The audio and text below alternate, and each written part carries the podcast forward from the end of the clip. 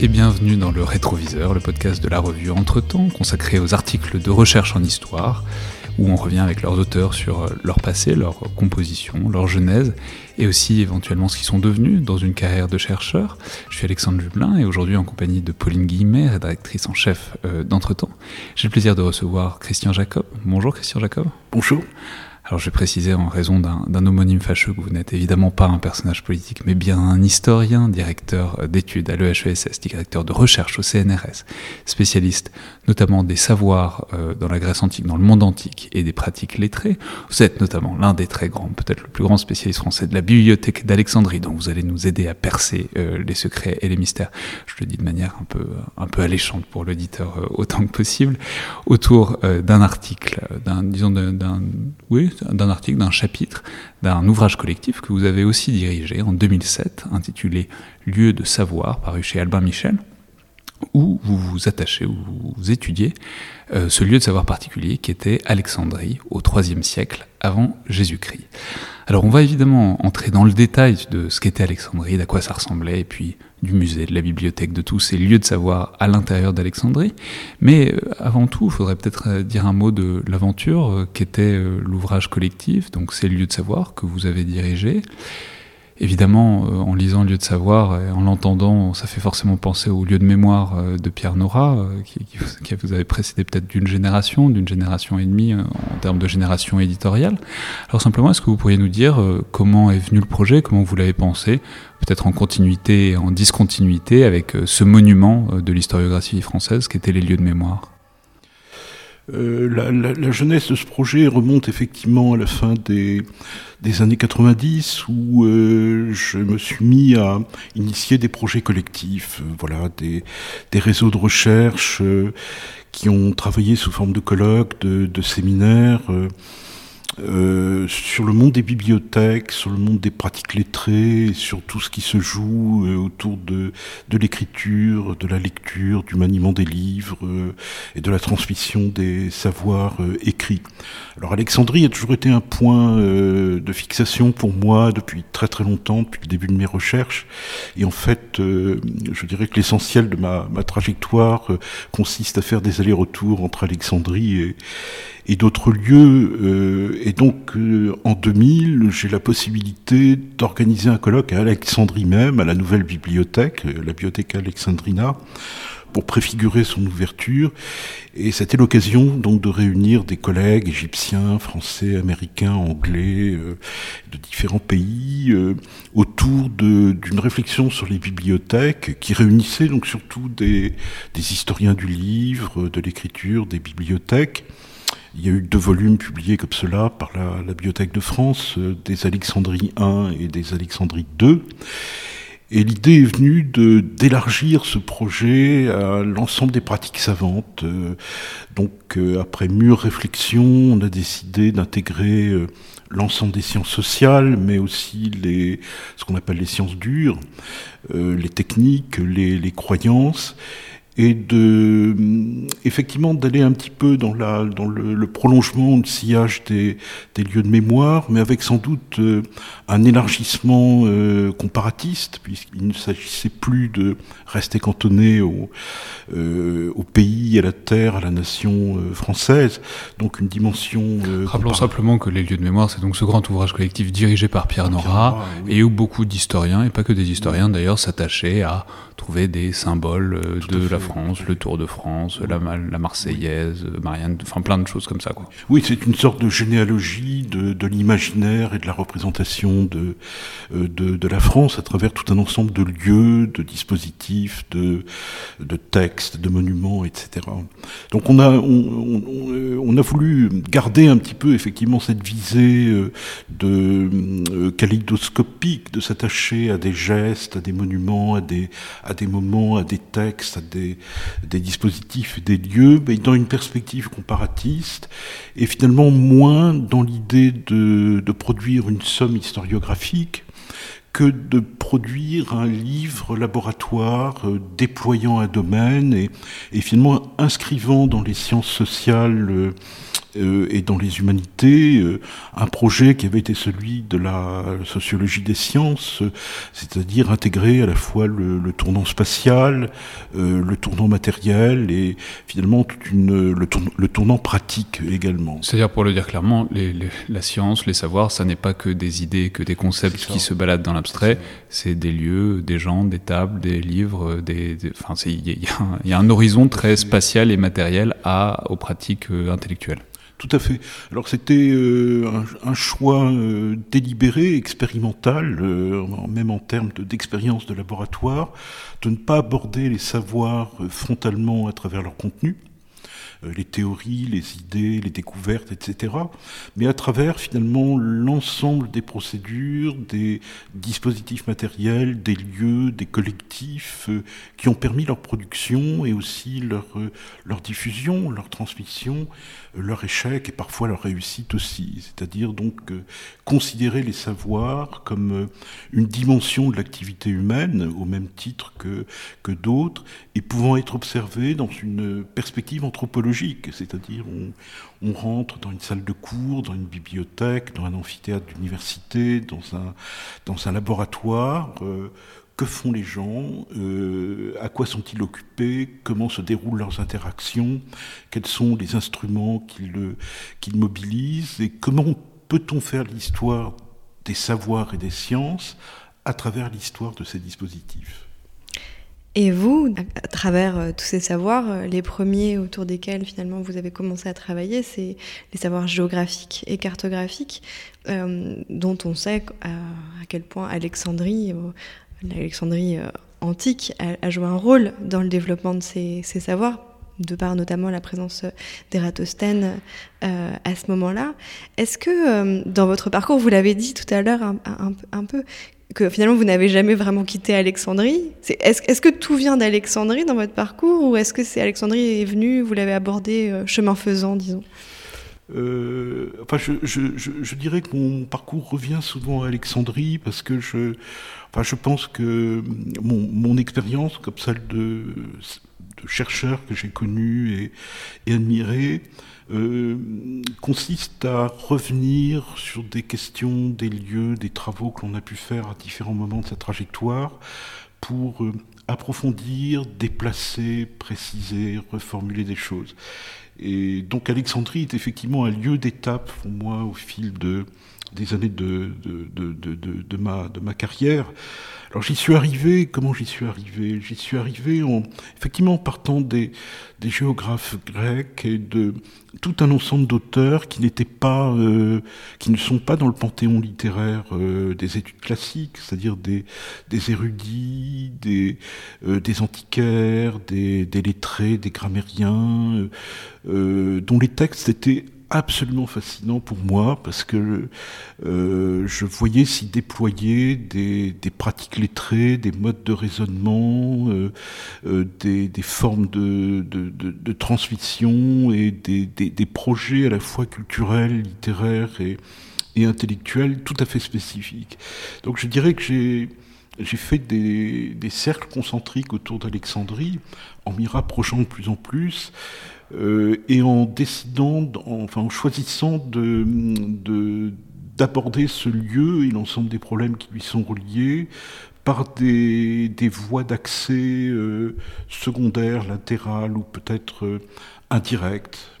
Et l'une d'elles a été ce petit maître de géographie très très peu connu, Denis d'Alexandrie au IIe siècle, qui était grammairien qui enseignait la géographie à des, enfants. Euh, et sur lequel vous avez travaillé pour votre thèse. Voilà, sur lequel j'ai fait ma thèse, mais qui m'a permis de remonter à Alexandrie et de déployer pleinement cet environnement. Alors justement, entrons-y peut-être à Alexandrie, à cette ville qui est... Ça qui est fascinant dans cet article, cette contribution, c'est que c'est pas qu'une ville, c'est un projet, c'est un, un chaudron, c'est tout un tas de choses.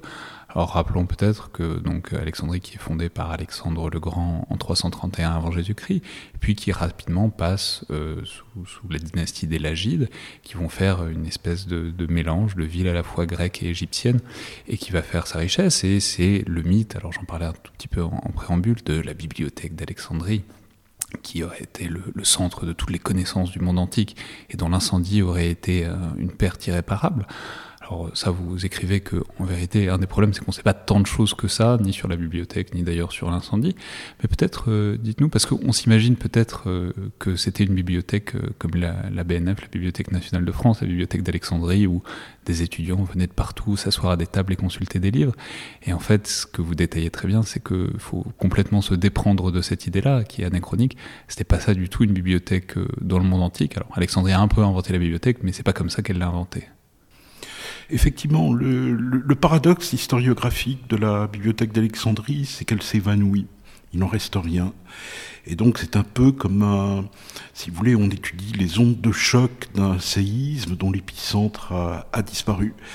Donc on a des sources, euh, on a des sources euh, lacunaires, fragmentaires, elliptiques, euh, indirectes sur la bibliothèque d'Alexandrie à travers des, fragments de Scoli, des textes de l'érudition byzantine et des fragments d'une historiographie souvent très très très contradictoire. Il y avait un texte sur la bibliothèque d'Alexandrie écrit par un auteur grec de, enfin, qui est, cité par Athénée de Nocratis, quelqu'un à qui j'ai euh, consacré pas mal de, travail ces dernières années. Mais Athénée dit, ce livre est tellement connu de nous tous que c'est même pas la peine d'en parler. Et donc, pour l'historien contemporain, c'est extraordinairement frustrant parce que euh, si Athénée avait résumé ce livre, on aurait sans doute eu une, voilà, beaucoup plus de, euh, d'informations. Donc cette bibliothèque, c'était effectivement... se méfier des implicites quand on écrit l'histoire. tout à fait. Euh, cette bibliothèque, c'était au sens propre un, un dépôt de livres dans le cadre du musée d'Alexandrie c'est-à-dire d'un établissement voué aux, muses, au culte des muses. C'est peut-être ça qu'il faut par là qu'il faut commencer. le musée, on sait presque pas d'où ça vient, mais le musée, c'était une sorte ah de, de, centre de savants qui se consacrait au musée. Voilà, euh, où il y avait, qui était dirigé par un prêtre, et, et ce que nous savons, c'est que le, musée d'Alexandrie, euh, notamment, organisait des, des, banquets pour les savants qui, qui étaient là en résidence, euh, et leur offrait un ensemble de, de moyens de travail. C'était le financement de la, de la dynastie Lagide.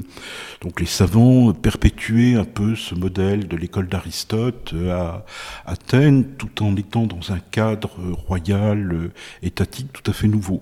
C'est-à-dire, c'était pas la, démocratie. Il y avait un roi qui donnait, ah qui, dispensait des biens aux savants qui choisissaient. tout à fait.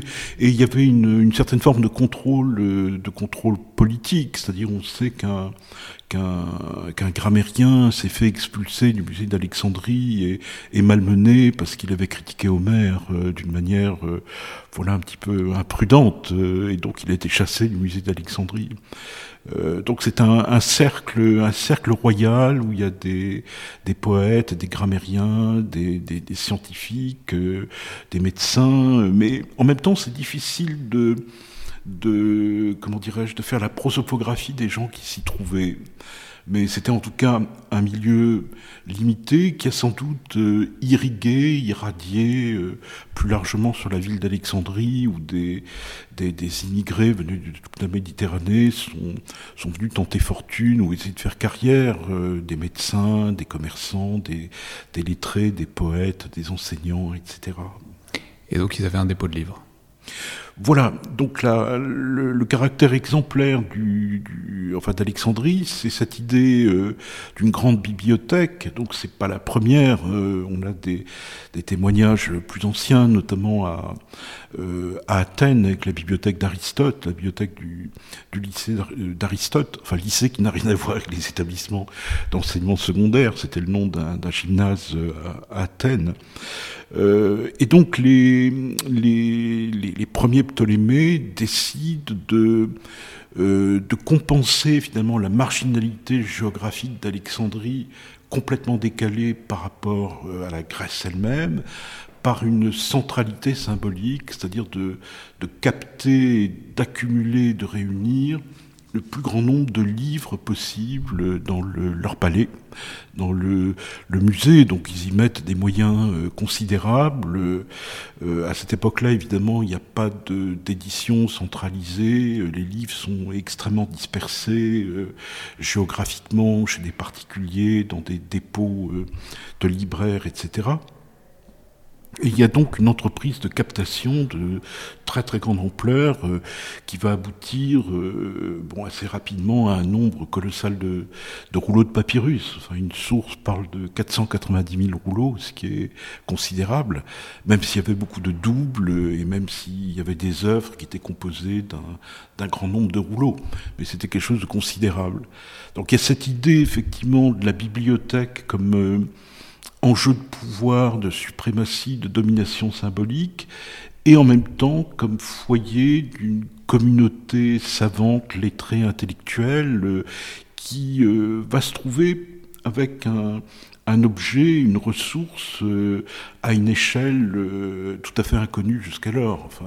L'école d'Aristote était une bibliothèque de travail, euh, la bibliothèque personnelle d'Aristote, euh, une bibliothèque d'école. Euh, et là, on passe à une échelle beaucoup plus importante, c'est-à-dire, dans l'idéal, tout ce qui a jamais été confié à l'écrit dans la tradition grecque avait vocation à se retrouver dans ce palais avec des textes venus d'autres cultures. Mais là, les, choses sont beaucoup plus compliquées. Enfin, il y a eu la Septante, euh, la, Torah euh, juive traduite en grec. Euh, on parle aussi de textes de Zoroastre et d'autres, mais les choses sont beaucoup plus, beaucoup plus hypothétiques.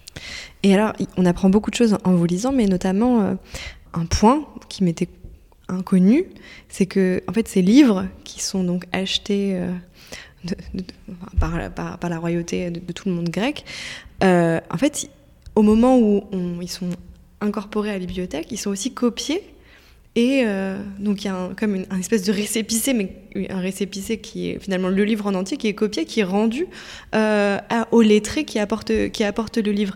Et en fait, c'est quasiment grâce à ces copies qu'on peut avoir une idée, puisque la bibliothèque a brûlé, de euh, ce que la bibliothèque contenait. Ça, et vous le dites aussi à un autre moment, qu'on peut aussi avoir des informations en ayant recours aux rouleaux qui ont pu être utilisés euh, pour la momification. C'est bien ça?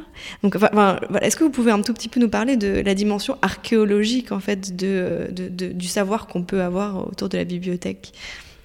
Oui, alors, euh, bah effectivement, ces, copies de rouleaux, euh, enfin, c'est un témoignage du, du, médecin galien au deuxième siècle de notre ère. Euh, tous les bateaux qui arrivaient à Alexandrie, au port d'Alexandrie, étaient accostés par des, douaniers, des fonctionnaires qui demandaient Avez-vous des livres à bord? Et euh, donc il y avait peut-être des, gens qui avaient emporter quelques, rouleaux, euh, des, des, étudiants, des lettrés, des intellectuels. Tout le monde devait remettre les rouleaux aux fonctionnaires qui les faisaient recopier immédiatement par des, des scribes. Et donc on remettait la copie sur papyrus flambant neuf au propriétaire et la bibliothèque d'Alexandrie gardait le rouleau original. Alors on peut penser que c'était parce que peut-être les scribes allaient très très vite euh, dans la, copie, pouvaient passer des colonnes de texte, etc. Euh, mais il y avait quelque chose en plus, c'est que la, bibliothèque euh, euh, attacher une importance à voir les originaux eux-mêmes, c'est-à-dire des textes qui étaient reliés à Marseille, à Sinope, euh, à Cyrène, aux cités du Pont-Euxin, etc., et qui euh, faisaient converger vers Alexandrie des horizons très lointains et des, des textes qui avaient une valeur par leur provenance géographique. Euh, alors effectivement, de la bibliothèque d'Alexandrie, on, a, euh, enfin, elle a, elle a disparu sans doute au cours de, plusieurs étapes de destruction. Actuellement, on n'a pas de textes qui viennent directement euh, d'Alexandrie, notamment à cause du climat, hein, du, climat alexandrin très très très humide, avec le vent, etc. Mais on a des textes qui, par des relais multiples, viennent notamment de l'intérieur des terres d'Égypte et de foyers de culture complètement secondaires ou même parfois privés. Alors ça peut être, euh, on peut les retrouver dans des, dans des tombes, dans des cartonnages de momies. Effectivement, le papyrus était, était réemployé dans des, dans des dépôts comme cela de parfois d'objets de, délaissés. Donc euh, les papyrus égyptiens sont une, grande source effectivement de, euh, textes anciens, enfin d'exemplaires anciens, depuis les, premiers siècles avant Jésus-Christ jusqu'au premier siècle de notre ère. Et une autre source de transmission a été via l'Occident avec effectivement le transfert de tout un ensemble de textes vers, euh, Rome et des étapes de copie et d'édition qui ont vu notamment euh, euh, le, transfert des textes du rouleau de manuscrit sur le, codex. là, je me permets de faire de la publicité pour le livre d'un collègue, Filippo Ronconi, aux racines du livre, qui publiait aux éditions de l'EHESS, qui est un tableau absolument magnifique de la, de la transmission des textes depuis l'Antiquité grecque jusqu'à l'époque byzantine, à travers justement ces, ces, lieux, ces gestes de copie, ces supports, toutes ces opérations concrètes de la, transmission des textes. Donc c'est vraiment une lecture que je recommande très fortement. Oui, qui était l'objet d'un épisode du podcast Parole d'Histoire récemment, qui est tout à fait excellent, d'André Loès, qu'on peut recommander. Mais alors, ce qui est d'amusant aussi, c'est que vous décrivez que un des grands enjeux de la bibliothèque d'Alexandrie, c'est quelque chose qui nous parle forcément, enfin, tous les gens qui ont des livres, c'est qu'il y a une problématique de classement. C'est qu'il y a une sorte de casse-tête permanent pour savoir, parce qu'en plus c'est des rouleaux, alors c'est compliqué, parfois il faut plusieurs rouleaux pour faire un livre, etc. Alors racontez-nous un peu peut-être ce, dilemme, ou en tout cas ce qu'on en sait, de bah voilà, comment est-ce qu'on ordonne une bibliothèque physique aussi vaste, et comment est-ce qu'on s'y repère du coup? Oui, je, je crois qu'une des dynamiques de la bibliothèque d'Alexandrie, finalement, a été de pour la communauté lettrée, savante, euh, euh, polymatique, de s'approprier cet immense gisement de texte et, et d'essayer d'en faire quelque chose d'exploitable. Et pour cela, bah, il fallait... Est-ce qu'on peut peut-être rappeler juste que, que c'est nouveau, en fait, vous le disiez tout à l'heure sur la bibliothèque d'Aristote, mais bon, dans le fond, c'était un support pour la mémoire, mais c'était pas censé tellement dépasser la mémoire de, de quelqu'un, une bibliothèque. Alors que là, la bibliothèque d'Alexandrie, c'est la première fois, vous l'écrivez très clairement, que clairement, on a un dépôt qui dépasse infiniment les possibilités d'un esprit, esprit, humain. C'est un renversement important. Tout à fait. Mais déjà, la bibliothèque d'Aristote était un instrument communautaire, enfin, qui était partagé avec les, qui était partagé avec les, les, disciples d'Aristote. Et, je me permets d'ailleurs de signaler un, un, autre livre qui est absolument fondamental et, extrêmement euh, stimulant, justement en révisant tout un ensemble d'idées reçues. C'est l'édition d'un texte euh, grec perdu mais connu en traduction arabe. Donc l'auteur est Ptolémée al-Gharib. Et le texte s'appelle Lettre à Gallus, et c'est un catalogue des écrits aristotéliciens. Donc c'était publié aux Belles Lettres dans la collection Budé, euh, par euh, Marwan Rached, avec une introduction de 350-400 pages, ce qui est unique dans la collection des belles lettres.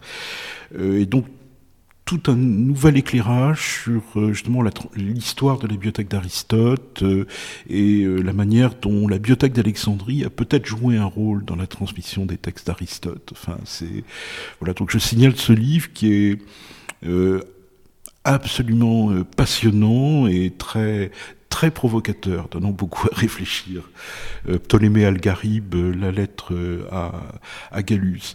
Donc effectivement, la, la, bibliothèque d'Alexandrie, par, par son échelle, voilà, demande des tout un ensemble de stratégies, de procédures de maîtrise, de classement, de rassemblement, de, de décisions très, très concrètes, très bibliothéconomiques, vérifier l'attribution des livres, vérifier les titres, vérifier qu'on a bien des, éditions complètes avec le bon nombre de rouleaux, euh, euh, vérifier les problèmes d'homonymie, euh, identifier les faux ou les, textes faussement attribués, qui étaient quand même assez nombreux, vu que, comme les Ptolémées achetaient tous les livres qui arrivaient sur le marché, les faussaires en ont, profité pour faire des voilà, des, fausses éditions grands auteurs, etc. Donc il y avait tout un travail très, matériel, et on a un, un poète érudit, euh, Calimac de, de Cyrène, qui a entrepris cette tâche euh, colossale de, de, faire la carte de la bibliothèque euh, en 120 rouleaux. Donc on n'a pas conservé ce texte, mais on a des, des petits fragments, et on sait qu'il a circulé jusqu'à l'époque romaine, euh, puisqu'au deuxième siècle après Jésus-Christ, Athénée de Nocratis montre que c'était encore un peu comme le je ne sais pas, le catalogue collectif de la Bibliothèque de France ou de la Bibliothèque du Congrès. C'était l'ouvrage de référence que l'on regardait si on voulait vérifier un titre, une attribution, etc. Euh, donc ça nous renvoie effectivement à la disposition probable des livres dans la, bibliothèque d'Alexandrie. Euh, comment était-il classé Est-ce que c'était classé par euh, champ de savoir, par genre littéraire, puis par, auteur, par sous-catégorie, etc. Ce qui est certain, c'est que on a un, témoignage littéraire chez Vitruve qui, qui évoque la facilité avec laquelle un jeune lettré pouvait euh, très rapidement aller chercher à la bibliothèque euh, d'Alexandrie un certain nombre de rouleaux d'œuvres poétiques et, et euh, pouvoir les identifier, les retrouver immédiatement et, les lire et les donner à lire lors d'une confrontation avec le, pouvoir royal. Ce qui veut dire que les lettrés avaient sans doute une, une maîtrise intellectuelle de, de l'espace de rangement et savaient où trouver certains types de livres, certains auteurs, etc. Et alors, c'est un article qui est très agréable à lire parce que euh, vous, vous, faites vraiment une description en plusieurs euh, points. Euh, vous parlez de la ville palais, la ville bibliothèque, la ville laboratoire, la ville miroir. Vraiment, vous présentez la bibliothèque euh, et vous présentez Alexandrie euh, dans le fil d'une forme de narration qui est pas trop arrêtée par le fait de, citer longuement les, les, sources dans le corps du texte. Par contre, vous, vous sourcez énormément votre, votre propos, mais plus tard, donc à la fin, à la fin du texte. Les notes apparaissent à la fin du texte. Euh, J'imagine que le fait de pas non plus trop donner à lire dans le corps du texte de source, c'était un parti pris euh, aussi adressé à vos, lecteurs pour que la lecture soit facile. Euh, Est-ce qu'il y avait une dimension un peu euh, bah, que le texte soit assez pédagogique, facile à lire, narratif Est-ce qu'il y avait une ambition de cette sorte? Oui, certainement. Les, lieux de savoir donc, ont été édités par un, éditeur généraliste, euh, Albin Michel. Euh, et ces volumes donc euh, devaient dépasser le cercle des spécialistes. Et c'était valable aussi bien pour les textes sur le monde grec que pour les textes sur le monde chinois, sur le monde arabe, sur le monde islamique, etc., sur le monde indien, puisque donc il y avait un projet comparatiste. Et donc une des consignes données à tous les auteurs était de de, de rendre le, le, plus accessible possible les, les idées centrales, les idées fortes de, de leur objet, de leur sujet, euh, en reléguant l'érudition la plus technique euh, dans les notes. Et il y avait véritablement cette, euh, cette ambition, je dirais, littéraire ou de, en tout cas d'accessibilité, euh, mêlant la, la, plus grande rigueur historienne avec un, une forme de d'écriture euh, euh, synthétique ou descriptive ou narrative qui euh, avait vocation à intéresser les, les, les, non spécialistes et un large public, tout, tout en faisant passer des idées forces, c'est-à-dire en répondant effectivement à, à cette à ce quadrillage du champ de l'anthropologie des savoirs qu'on avait proposé tous les auteurs, où, chacun avait une feuille de route sur la manière dont son texte allait s'intégrer dans ces collectifs. Euh, il y avait 60 chapitres par volume dans les, dans deux volumes publiés, et donc c'était très pensé, très construit, très structuré, mais avec en même temps une certaine liberté au niveau de l'écriture. Et ça, c'était en, en, 2007 et, et, très récemment, en, en, 2021, cette vocation de s'adresser à un public le plus large a encore été dépassée puisque euh, depuis 2021, depuis l'automne, les, différents textes qui composent les deux volumes sont accessibles via une plateforme euh, qui s'appelle Savoir sur, euh, sur Internet. Donc il y a vraiment cette, volonté de, diffuser au, public le plus large. Et puis j'imagine que ça résonne un peu de manière euh, particulière, singulière aujourd'hui, euh, de, publier ce, ce, cette chose sur, Internet dans ce moment un peu particulier que nous vivons où en fait bah, la la valeur des, productions scientifiques est, de plus en plus remise en question. J'imagine que, là, la publication récente de, ces textes sur cette plateforme a quelque chose à voir aussi avec ça.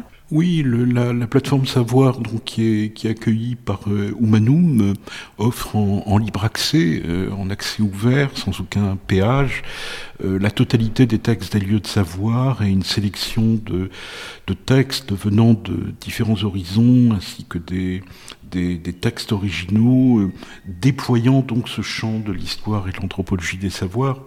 Et donc notre, objectif est, double. C'est d'abord euh, effectivement euh, un partage dans la philosophie de la science ouverte, c'est-à-dire que tous les textes sont téléchargeables en EPUB ou en PDF gratuitement. Et on a obtenu la permission d'Alma Michel pour cela. Euh, et c'est aussi de, finalement de, repenser ce projet intellectuel des lieux de savoir sous une forme ouverte euh, et sous une expansion finalement beaucoup plus libre que les deux volumes imprimés où les, sommaires sont stabilisés une fois pour toutes et où euh, la communication entre les textes est d'une certaine façon figée.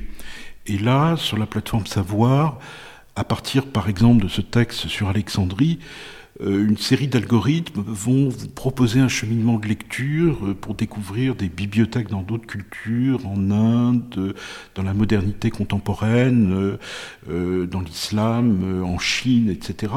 Et de fil en aiguille, si j'ose dire, à, dérouler des fils conceptuels, des fils de, curiosité qui font sortir de votre spécialité, qui permettent d'élargir l'horizon. Et finalement, c'est ça aujourd'hui mon véritable credo et celui de l'équipe avec, laquelle je travaille. Euh, c'est qu'en sciences humaines et en histoire, euh, euh, on a sans doute tous des, revues, des, collections, des, lieux d'archivage, des bibliothèques, etc., qui correspondent à notre domaine, à notre sujet, etc. Mais le plus important, c'est peut-être de regarder ces objets depuis des points de vue différents. Euh, comment la bibliothèque d'Alexandrie réagit-elle si je la regarde depuis les bibliothèques impériales chinoises, depuis les bibliothèques de l'islam médiéval depuis les bibliothèques numériques contemporaines? Et ces jeux d'éclairage croisés enrichissent considérablement la réflexion. Euh, voilà, c'est l'un des avantages du numérique, effectivement, que de permettre euh, par des algorithmes sur lesquels l'utilisateur a la, main, c'est-à-dire c'est pas euh, c'est pas Google, c'est pas Netflix, c'est pas des, boîtes noires, c'est l'utilisateur qui choisit de paramétrer les lieux, les époques, les concepts, etc. Euh, pour finalement tracer des cheminements de lecture qui, euh, certains seront extraordinairement heuristiques, d'autres le seront moins. Mais euh, cette bibliothèque numérique permet effectivement, c'est un peu une bibliothèque d'Alexandrie si on veut numérique, permet de nouveaux parcours, de nouvelles mobilités intellectuelles euh, euh, dans, des, dans des espaces disciplinaires et académiques qui d'habitude sont très très figés et compartimentés. Enfin, dernière question peut-être, j'aurais aimé connaître votre lien même personnel et émotionnel au, pas à Alexandrie, à Alexandrie vous en avez parlé un peu, vous avez dit que vous faisiez des cercles concentriques autour, mais aux savants euh, alexandriens. C'est-à-dire, il y a un truc de, dans le fait d'être euh, un, homme de science, un savant soi-même, et d'étudier des savants toute la journée. Et parfois, les sources sont pas toujours infinies, donc on a souvent un petit type de source qu'on finit par connaître assez bien. Enfin, on finit par être très spécialisé. Est-ce que vous vous sentez euh, très proche ou très loin, une sorte de fraternité un peu à travers les âges et à travers les configurations euh, techniques, parce que ça, on en parle, mais c'est évidemment les, contextes techniques dépendent, enfin, influent beaucoup sur euh, la relation au savoir. Comment est-ce que vous percevez les savants Est-ce que vous sentez, est-ce que vous, sentez proche de l'Alexandrie du IIIe siècle et de ses savants? Euh, le, travail, le, travail historique nécessite à la fois une distance critique, réflexive et herméneutique, et aussi une proximité, une immersion. Euh, euh, on ne travaille pas sur n'importe quel objet. Enfin, il n'y a, pas de hasard, je pense, dans les. donc, oui, mais les, savants alexandrins que j'ai pu côtoyer. vous les visualisez, même physiquement Vous vous imaginez à quoi ils ressemblent?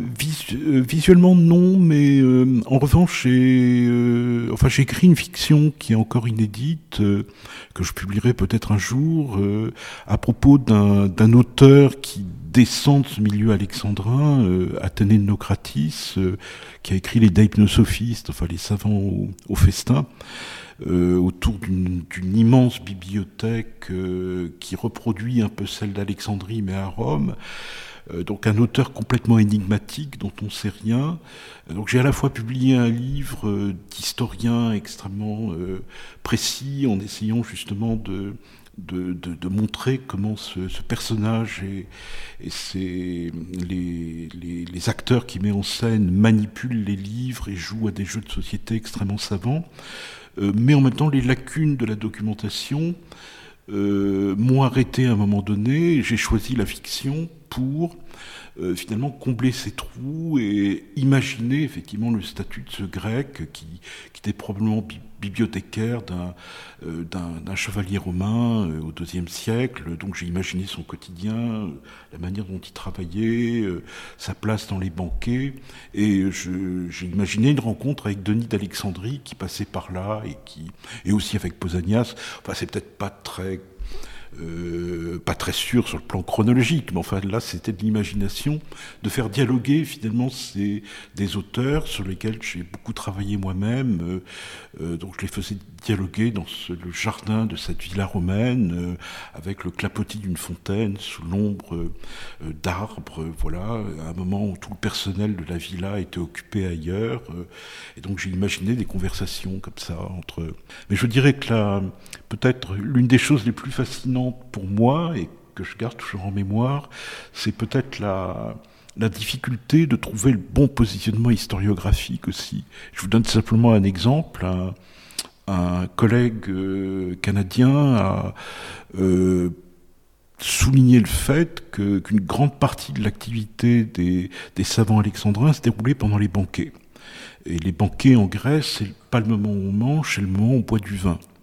Et donc ce collègue a dit euh, dans quelle mesure euh, une grande partie du travail qu'ont produit ces, savants alexandrins ne sont-ils pas le fruit de conversations qui à un moment donné étaient complètement euh, voilà un petit peu embrumées par l'ivresse et ne prenons-nous pas trop au sérieux des choses qui étaient avant tout des jeux intellectuels? Par exemple, quand les, les grammairiens alexandrins commente un vers d'Homère euh, qui parle de la plage avec le sable infini de Pylos, les grammairiens alexandrins se demandent, mais euh, sable infini, c'est combien de grains de sable Et donc, euh, on a des, voilà, des, scolies, des, bribes de commentaires, euh, où il y a comme ça toute une réflexion sur qu'est-ce que ça peut être un nombre infini de grains de sable. J'imagine très bien Eratosthène disant, ah bah, pour moi, l'infini, ça a un certain sens, etc., etc. Donc, dans quelle mesure c'est sérieux? Dans quelle mesure c'est du jeu? Euh, la question s'est posée pour moi avec les, les d'Athénée, qui sont euh, un peu une, mise en scène du musée d'Alexandrie sous l'Empire romain, euh, avec des personnages qui sont occupés au banquet, enfin qui sont dans des banquets, et qui n'arrêtent pas de parler de tout ce qui se passe dans le banquet en citant des livres. C'est-à-dire, on apporte un citron et, quel est le premier auteur grec qui a, parlé des citrons? Donc il y a trois, quatre réponses c'était au pont, non, c'était au phras, non, c'est ceci, c'est cela. Et donc on se demande, euh, est-ce que c'est de l'érudition? Est-ce que c'est un savoir polymatique euh, réel? Est-ce que c'est voilà, ou est-ce que c'est du jeu, de la plaisanterie, de l'humour, de la rigolade? C'est peut-être les deux à la fois. Mais euh, pour l'historien, c'est très difficile de déterminer le curseur. moi, j'ai pris le parti de considérer que c'était relativement sérieux, même si c'était ludique, et que ces, personnages étaient un peu comme les, comme les robots de la Bibliothèque de France actuellement, qui, euh, la nuit, euh, vérifient que tous les textes de Gallica et des serveurs sont intacts sur les, sur les disques durs, euh, comme ça en faisant des, des, sondages ponctuels. Et ces personnages d'Athénée, qui citent des milliers des milliers de textes, à mon avis, font ça aussi. C'est-à-dire, ils se disent est-ce que la bibliothèque d'Alexandrie euh, que nous avons en nous, euh, qui est transplantée à, Rome, euh, est-ce que nous savons encore faire le lien entre les mots et les choses, entre les citations, les livres, etc., etc. Et donc, il se renvoie continuellement la balle avec des dizaines de, questions, de citations. De... Et c'est là précisément où ils disent on ne va pas parler du livre sur la bibliothèque d'Alexandrie parce qu'on le connaît tous par cœur, au grand désespoir de l'historien. Merci beaucoup Christian Jacob. Je rappelle donc les références de cet article sur euh, Alexandrie au IIIe siècle avant Jésus-Christ, donc dans les lieux de savoir publié en 2007 chez Albert Michel, qui est donc disponible sur cette excellente plateforme, nouvelle née, mais euh, extrêmement maniable et extrêmement agréable à prendre en main.